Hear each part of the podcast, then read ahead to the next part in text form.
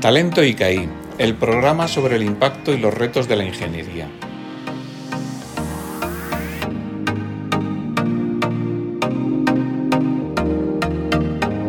Bienvenidos a un nuevo episodio de Talento ICAI, el programa sobre el impacto y los retos de la ingeniería. Hoy hablaremos sobre trabajos fin de máster con impacto social. Anidan es una ONG que actúa en la isla de Lamu, en Kenia. A día de hoy atiende a más de 150 niños abandonados y huérfanos en una casa de acogida. Su principal foco es la educación, pero también cuenta con un hospital pediátrico que da servicio gratuito a todos los niños que lo necesitan. Desde hace un tiempo, desde la Fundación Ingenieros ICAI, estamos colaborando con ANIDA. Diego Lorente y Laura Cansado son alumnos de segundo de máster de ICAI.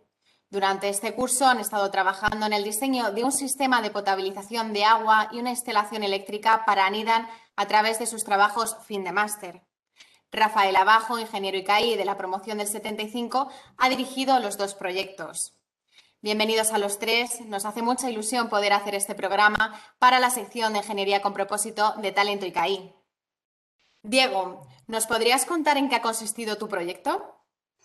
Eh, sí, pues mi proyecto eh, eh, ha estado más relacionado con, el, con, lo que es el tema, la parte mecánica, a diferencia de, digamos, de la parte eléctrica, y se ha basado en, en todo lo que viene siendo la, la extracción, tratamiento y logística del agua hasta, hasta que es consumida.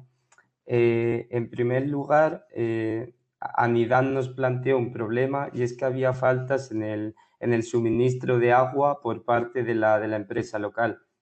Entonces nos pusimos manos a la obra y lo primero que había que hacer es, es ver si, si, había existencia de, de, recursos hídricos. Anidán realizó un estudio y nos proporcionó eh, estos datos y, y, eh, y, la existencia era, era, era positiva de estos recursos hay, agua subterránea y, además se recarga con, eh, con un buen ritmo.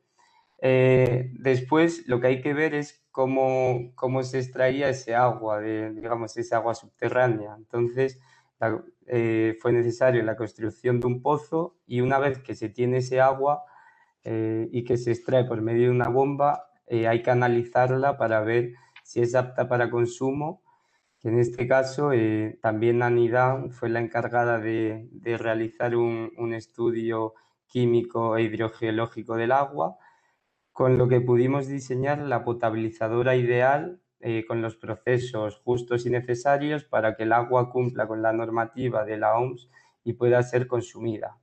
Después de esto eh, nos centramos en, la distribución del agua desde la potabilizadora hasta hasta los puntos de almacenamiento y de consumo. Y en todo momento, pues hemos, hemos estado pensando en, nuestros compañeros de la parte eléctrica, en concreto en, mi compañera Laura Cansado, para que los aparatos eh, sean lo más eficientes posibles y, tengan una potencia adecuada teniendo en cuenta que estamos trabajando en África. Laura, nos acaba de avanzar Diego que tú te has ocupado de la parte eléctrica. ¿Nos podrías explicar brevemente tu TCM? Eh, pues como bien dice Diego, eh, hemos colaborado juntos, tanto la parte eléctrica como la mecánica, y mi proyecto, basado en la parte eléctrica, eh, se ha centrado en solucionar el problema con el que cuentan actualmente en Anidan, que cuentan con numerosos cortes de electricidad que incluso en ocasiones pueden llegar a durar varios días. Entonces, eh, me he centrado principalmente en dos causas que pueden originar esta mala calidad de suministro eléctrico, que es bien el sistema de abastecimiento eléctrico, que la electricidad de la red directamente no es de calidad, la que les llega en Anidan, y por otro lado, la propia instalación eléctrica con la que cuentan en Anidan, que no sea eficiente, que tenga muchas pérdidas, porque desde el año 2012 lo han ido modificando en función de sus necesidades y ha podido originar que no sea eficiente en muchos casos. Entonces mi proyecto ha consistido, por una parte, en realizar el rediseño de la instalación eléctrica de baja tensión, realizando también un estudio de iluminación, así como teniendo en cuenta también eh, la potencia necesaria para abastecer el, suministro de las bombas y potabilizadora del proyecto de Diego. Y por otro lado, eh, he hecho un diseño del sistema de abastecimiento eléctrico basado en placas solares y baterías, de forma que se garantice suministro eléctrico de forma continua, con un sistema no contaminante y, sobre todo que les garantice suministro de calidad. Ambos proyectos son muy interesantes. Pero Diego, ¿nos podrías compartir por qué decidiste hacer un TFM con impacto social? Sí, bueno, pues en primer lugar, yo creo que, que, todos los aquí presentes tenemos algo en común y es que nos gusta ayudar a los demás. Entonces, yo creo que no hay nada más gratificante que, o sea, que te den las gracias por poner tu conocimiento al servicio de la sociedad. Y hace dos años ya, ya tuve una experiencia con, también con la Fundación de Ingenieros de ICAI y la verdad que, que fue una experiencia muy positiva para mí y pues tenía, tenía la, necesidad, la necesidad de repetir. También eh, he visto otros compañeros que, que realizaron eh, trabajos, por ejemplo, en Zimbabue y, como decía, pues me dio, me dio mucha envidia y eh, decidí que quería hacer un, un, proyecto donde, donde debiese el resultado, digamos.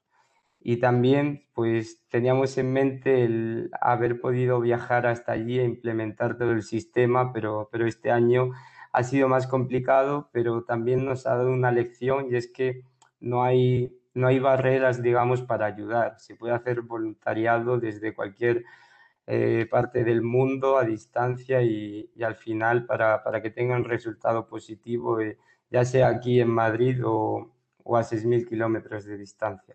Laura, como nos adelantaba Diego, habéis tenido que hacer este proyecto a distancia. ¿Cómo ha sido desarrollar un proyecto para Kenia, pero sin estar en Kenia? Y cuéntanos también qué aprendizajes te llevas y si te gustaría el día de mañana viajar a la MU y poner en marcha este TFM. Desde un primer momento me centré en el estudio y en el análisis del sistema eléctrico en Kenia eh, para ver realmente y estudiar a fondo de dónde viene la problemática de, los cortes de, electricidad. Y un gran aprendizaje que me llevo, que consideraba antes que daba por hecho, a lo mejor, es que eh, tener acceso a electricidad de calidad es mucho más importante de lo que pensamos porque no es suficiente con tener acceso a electricidad si continuamente hay cortes o si no es de calidad. Entonces eh, me llevó como aprendizaje eh, realmente valorar lo que es tener el acceso a electricidad que tenemos en un país como España, por ejemplo. Y por supuesto que me encantaría ir al AMO a, a ver mi proyecto, a ver cómo se desarrolla y ayudar en lo que pueda en la instalación de placas solares, de baterías y desde luego que, me encantaría ir si fuese posible el año que viene o cuando pudiese darse la ocasión para ayudar en todo lo que, lo que pueda y por supuesto ver, ver el desarrollo de mi proyecto eh, llevado, llevado a cabo. Ojalá sea así. Rafael, tú colaboras con varias ONGs, incluyendo nuestra fundación. De hecho, este curso también has codirigido otro TFM que hemos propuesto desde la Fundación Ingenieros ICAI junto con Manos Unidas. ¿Cómo es la experiencia de dirigir un trabajo fin de máster de ingeniería de corte social? Eh, permíteme que antes de contestarte dedique no más de 30 segundos a dar las gracias. En primer lugar a ti, que me permites dar las gracias públicamente. Y después, por orden de, cronológico de que uno ha ido conociendo, a Marta, que bueno, se atrevió, y lo pongo entre comillas, a darme a dirigir dos trabajos fin de máster cuando apenas nos conocíamos de un par de charlas o algo por el estilo. Bueno, después dar las gracias a Rafael, ese gran hombre que ha montado Anidán, porque confió en, en el ICAI, y yo soy ICAI, para darnos a nosotros a hacer este proyecto.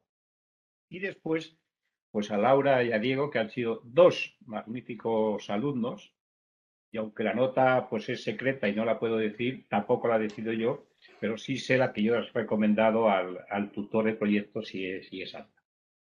Respuesto ya a tu pregunta, efectivamente trato de colaborar con, con alguna ONG porque creo que todas las cosas que haces para las personas más necesitadas, tanto en el caso de, Manos Unidas, que son para personas del tercer mundo muy necesitadas, como el caso de otros que tenemos aquí en España, para personas muy necesitadas en España, no tienen una retribución económica, pero tienen una retribución en satisfacción y en encontrarte bien, eh, que probablemente, pues eh, a determinadas edades, tengan mucho, mucho más valor que la retribución económica, que bueno, pues al final si tienes para vivir, pues tampoco necesitas tener, ya tener esas cosas. Es lo que te puedo decir, Beatriz. Muy bien, a mí me ha gustado mucho hacer un ejercicio y en esta ocasión me gustaría preguntárselo a Laura. Si volviéramos al verano de 2020, ¿volverías a elegir este TFM? ¿Y recomendarías a otros estudiantes que hicieran un TCG o un TFM con impacto social? Pues sí, por supuesto, sin duda. Mm, de hecho, recuerdo que en estas fechas, aproximadamente hace un año, contacté con, la fundación porque tenía muy claro el proyecto que, quería hacer, que quería hacer un proyecto con impacto social y no me arrepiento para nada. De hecho, lo, lo volvería a hacer las veces que fuesen necesarias y lo recomendaría eh, a todos los, alumnos que están ahora con dudas, porque en primer lugar tienes seguramente la posibilidad de llevar tu proyecto a cabo, verlo hecho realidad, eh, aplicando todos los conocimientos adquiridos a lo largo de la carrera. Y en segundo lugar, pues todo este trabajo que hemos realizado durante este tiempo, pues alguien puede beneficiarse de ello y nosotros eh, encantados de hacerlo. ¿Y tú, Diego, recomendarías a otros estudiantes que hicieran un TFG o un TFM con impacto social?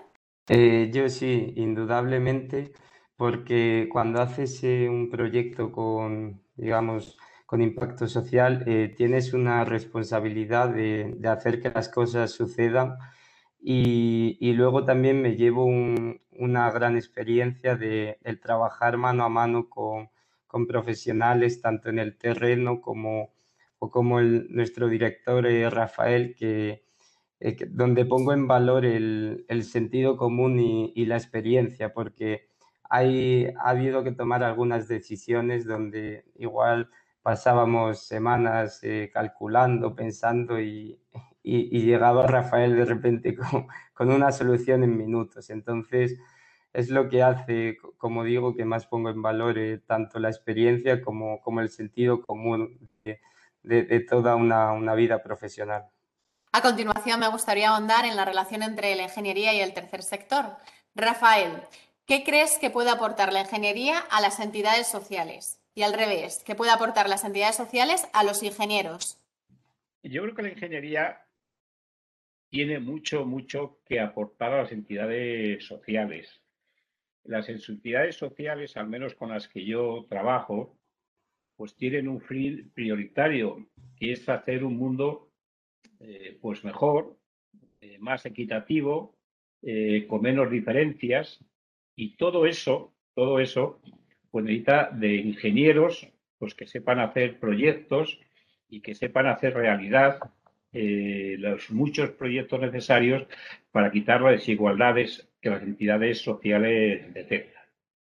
A la inversa, yo creo que las entidades sociales, a los ingenieros, nos proporcionan un, no sé qué palabra emplear, pero algo así como una humanidad muy, muy interesante, que en un mundo mm, como el que estamos, donde eh, desgraciadamente por las carreras de, humanidades cada día están más, más, más, menos en uso, se estudian menos y muy, muy tecnificado, y más nosotros, pues que desgraciadamente pues en la carrera tenemos muchas asignaturas muy técnicas, que las entidades sociales nos hagan ver todo ese mundo eh, real, existente, con las carencias que tiene y la necesidad de humanizarlo, creo que nos viene francamente bien.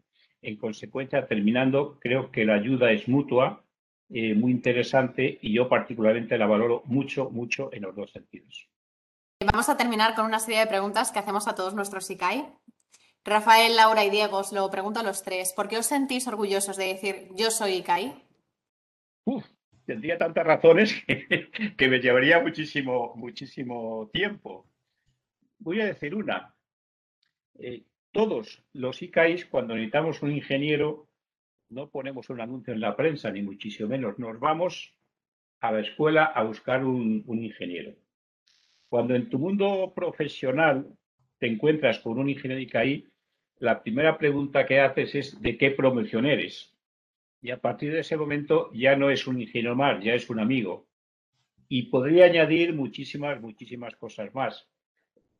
Por supuesto, esas que muchas veces se dicen, eh, yo no sé si son ciertas, desde luego no las quiero, ah, vamos, eh, no las quiero indicar, que tenemos una mejor formación, en fin, todas las cosas yo no quiero opinar sobre ellas, pero lo que sí que digo es que los ICAIs somos una gran familia y se demuestra, pues insisto, con las dos cosas que, he dicho. Es lo que puedo decir, Beatriz. Y en tu caso, Laura, ¿por qué te sientes orgullosa de decir yo soy ICAI? Pues considero que decir yo soy ICAI pues es, eh, significa ser una persona responsable, comprometida y exigente consigo mismo. Entonces estoy muy orgullosa de que esos valores y el valor de la excelencia pues se atribuyan a, los ingenieros de ICAI. ¿Y en tu caso, Diego? ¿Por qué estás orgulloso? Pues, eh, bueno, yo pienso que, que el bien intrínseco del ingeniero es facilitar la vida a los demás y yo creo que en ICAI nos acompaña la necesidad de, hacer el bien, pero además tenemos una, exigencia y una responsabilidad de, hacer esas cosas bien. Entonces, yo creo que eso es lo que, lo que define a, la marca ICAI, porque al final no, yo lo considero, considero ICAI como, como una marca. Muchas gracias a los tres. Como vamos tan bien de tiempo, voy a añadir una pregunta más es una pregunta que yo creo que además viene en un momento muy bonito porque Laura y Diego prácticamente se acaban de, convertir en ingenieros ICAI.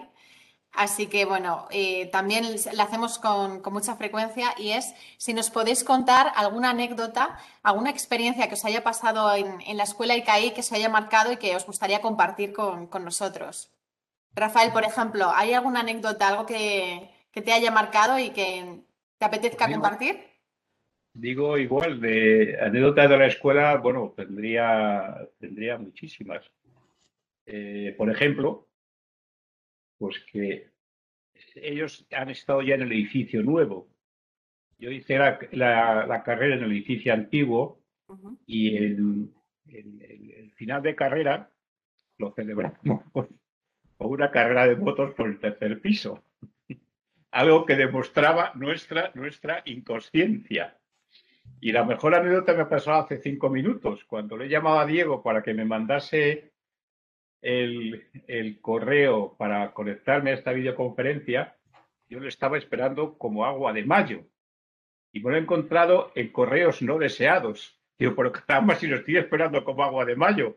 Digo, tengo mucha tecnología, pero no es perfecta ni muchísimo menos. Pues yo creo que quizás eh, las horas y horas que, he compartido con mis compañeros y amigos de estar desde las 8 de la mañana en clase y salir a lo mejor a las 9, 10 haciendo trabajos y ahora viendo yo, viéndolo ya pasado a tiempo atrás, me doy cuenta de lo bien en el fondo que me lo pasaba esas horas haciendo trabajos con mis compañeros mientras hacíamos un descanso y, creo que lo voy a echar de menos, esas horas de trabajo con mis amigos. ¿Y tú, Diego? ¿Algo que eches de menos? bueno, eh, al final estos seis años, yo creo que los seis años que estamos en ICAI en nuestra casa y pues te pasa de todo. Pero no sé, algo que me hace, ya una vez que, que pasas primero, eh, algo que me llama la atención es el primer día de clase cuando, cuando ves a la gente que llega nueva, como sus caras, que, sea, me resulta muy como, como muy cariñoso seguir viendo esa imagen eh, que, que, todos hemos pasado por ahí. Y eso, las, las caras eh, son sorprendentes. Lo, lo añorarás el curso que viene. sí, sí, sí. Muy bien. Corroboro lo que ha dicho Laura, porque yo estuve en su presentación. Discúlpame, Laura, que lo cuente. No te importa, ¿verdad? Porque no, no, fue, público. en su defensa de, de trabajo, cuando vio que se tenía que marchar se motivó un poquitín. Discúlpame, Laura, lo están volviendo muchas personas, por consiguiente, no estoy rompiendo ninguna, o estoy haciendo público una cosita que a lo mejor, pues, pues a mí de verdad me encantó, me encantó que pasasen esos momentos emotivos, como diciendo, mm, voy a empezar una, nueva vida y dejo otra que me ha, que me ha gustado mucho. Sí, las palabras de, Jaime al terminar ya el proyecto y, y presentarlo y pues no sé, pues ya me di cuenta de que había terminado realmente y, pues me emocionó que llegase ese momento. Muchas gracias a los tres. Ha sido un placer hablar con vosotros sobre los trabajos fin de máster con impacto social. Para terminar, os recordamos que podéis continuar escuchando otros programas de Talento ICAI. Por supuesto, os invitamos a seguir la conversación de Ingeniería con Propósito en las redes sociales de la Fundación Ingenieros ICAI y la asociación también con el hashtag Ingeniería con Propósito. Nos vemos muy pronto. Gracias. Gracias. Gracias. Muchas gracias. Talento ICAI, el programa sobre el impacto y los retos de la ingeniería.